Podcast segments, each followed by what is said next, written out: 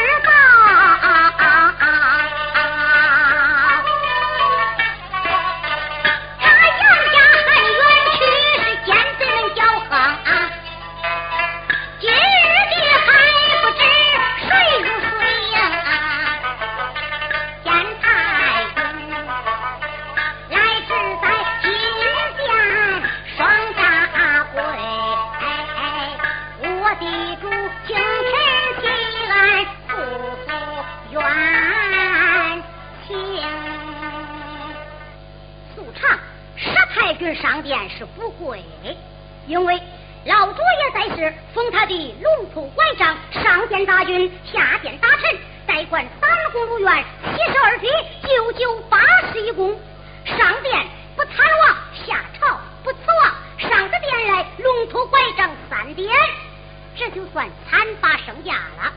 今天为什么跪下呢？因为谢金武这小子是欺人太甚，佘太君将一本把谢状元参与此地，所以他才行此大礼。这样一来，可了不得了。因为这是老朱爷封过的，当今的皇上也得遵循呐。那真宗赵恒一看，呼的一声可站起来了，哎呀，太君平身赐座。太君说：“臣妾谢过万岁。”是太君叩头站起身来，我万岁，臣妾休本章。来不及，我有断背，冒犯天爷。太君，本坛那个本动那家，只要不能本坛人，吾王准奏，臣妻谢过万岁。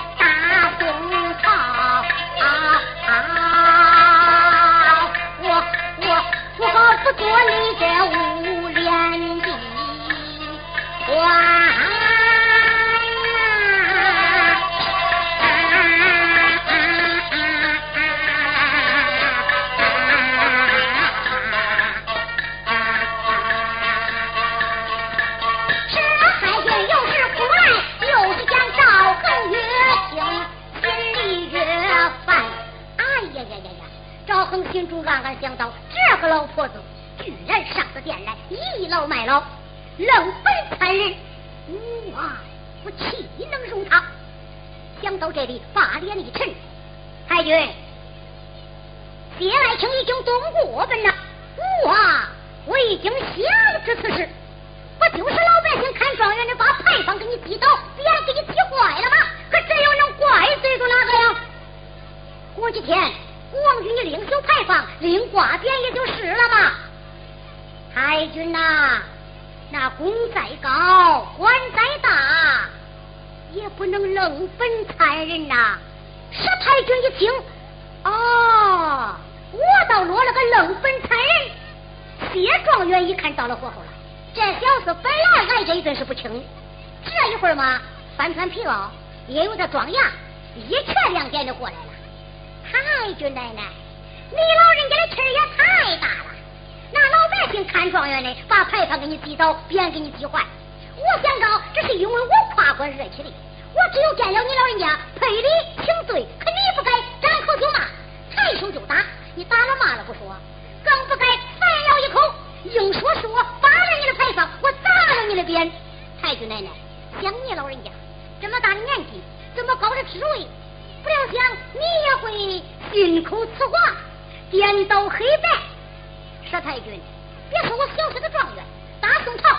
丁姓公李不李武王八侯，谁不知道你杨家功高势大？谁敢惹你？你打了骂了也好，你万万不该死了蟒袍，夺了纱帽。那袍服纱帽是皇上的制度，你你你眼里还有没有个皇王圣祖了？太君，你这样做，你都不觉得你你你太狂恶了吗？佘太君对这一派鬼话可是忍无可忍。他把龙头拐杖呜的一声，往上一举，对准谢状元劈头就打。谢状元猛一闪，扑通跪倒。哎呀，万岁救命！万岁救命！佘太君又打人了呀！真宗赵恒把镇国龙爹啪啦一拍，太君休到无礼！你同召镇当寡人，殴打大臣，大闹金銮，你可知罪吗？佘太君闻听此言，冷笑了两声，哈哈。哈哈，我算明白了，我明白，你个昏王，宠的是奸贼，爱的是奸党，任他们天善良，陷害忠良。老主爷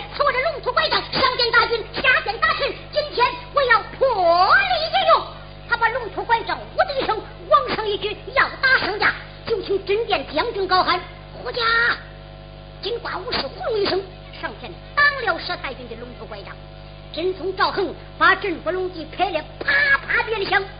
太君，你放肆！老祖爷赐你的龙头拐杖，上殿大君，君得有过；下殿大臣，臣得有罪。并非是叫你随随便便胡作非为。与会总手，这了免死金牌夺了龙头拐杖，把太君给我打了。与会总手上前，这了免死金牌，接过来龙头拐杖，长随小官取过来三尺兰陵。往太君脖项一搭，官多大了。这三尺兰铃搭在脖子上，证明人给绑架了。往后退了半步，太君奶奶，听吧。是太君高喊天呐，苍天呐，老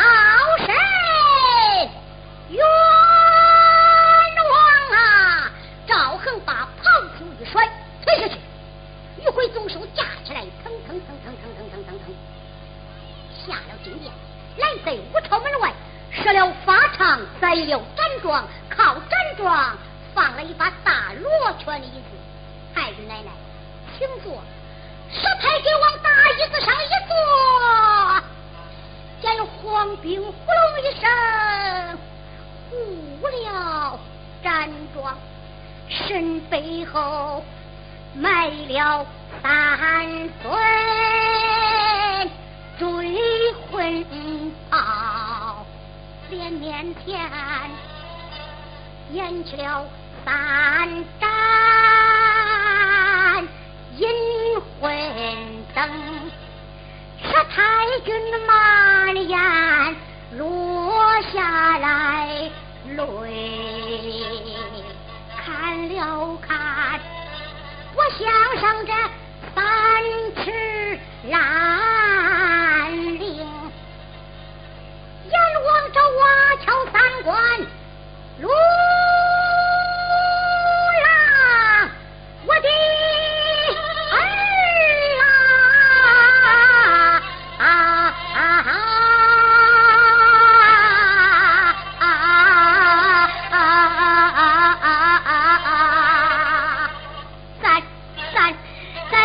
可是难以再相会了。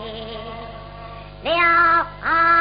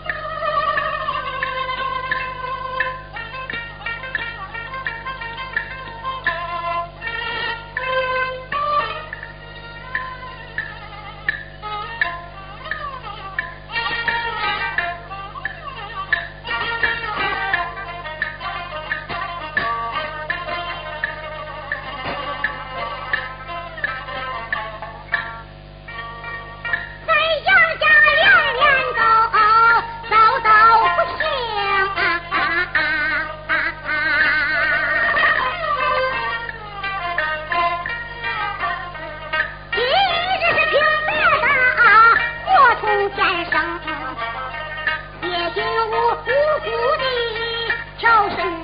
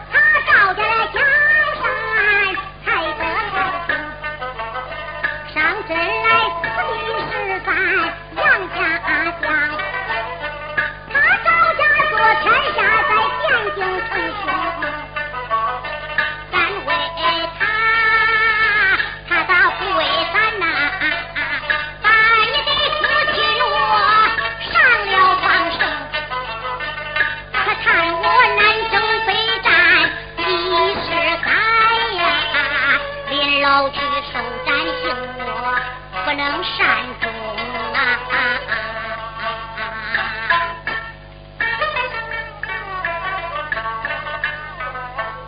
我的儿女搞回来一时的，母子还能相会。